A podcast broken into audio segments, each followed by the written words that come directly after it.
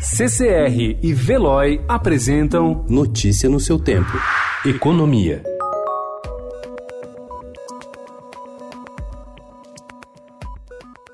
O ano mal começou e o Brasil já tem o primeiro unicórnio da safra 2020. Após uma rodada liderada pelos fundos americanos Vulcan Capital e Andreessen Horowitz, a startup de compra, reforma e venda de imóveis Loft está avaliada em mais de um bilhão de dólares, segundo apurou o Estadão. Embora a Loft não confirme o valor, isso faz da empresa o 11º unicórnio brasileiro. A empresa anunciou aporte de 175 milhões de dólares.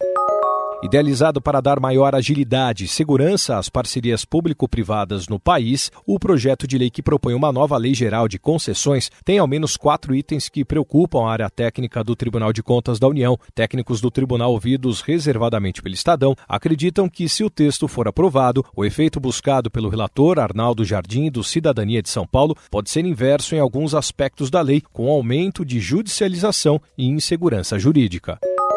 O presidente Jair Bolsonaro disse ontem que vai aos Estados Unidos no próximo mês para conhecer uma solução de transmissão de energia elétrica sem meios físicos, mas a tecnologia apontada pelo governante como eventual solução para problemas de suprimento em Roraima é algo distante da realidade e improvável de ser aplicada atualmente, segundo especialistas. O estado da região norte tem enfrentado dificuldades energéticas porque era abastecido principalmente por importações da Venezuela. Novas pistas sobre como o executivo Carlos Ghosn fugiu do Japão surgiram ontem, depois que uma empresa turca de locação de aviões afirmou que seus jatos foram usados ilegalmente para levar o plano a cabo. Enquanto isso, a mídia japonesa reportou que as imagens das câmeras de segurança da casa de Ghosn, em Tóquio, mostraram o executivo saindo de casa sozinho no domingo. Notícia no seu tempo. Oferecimento CCR e Veloy.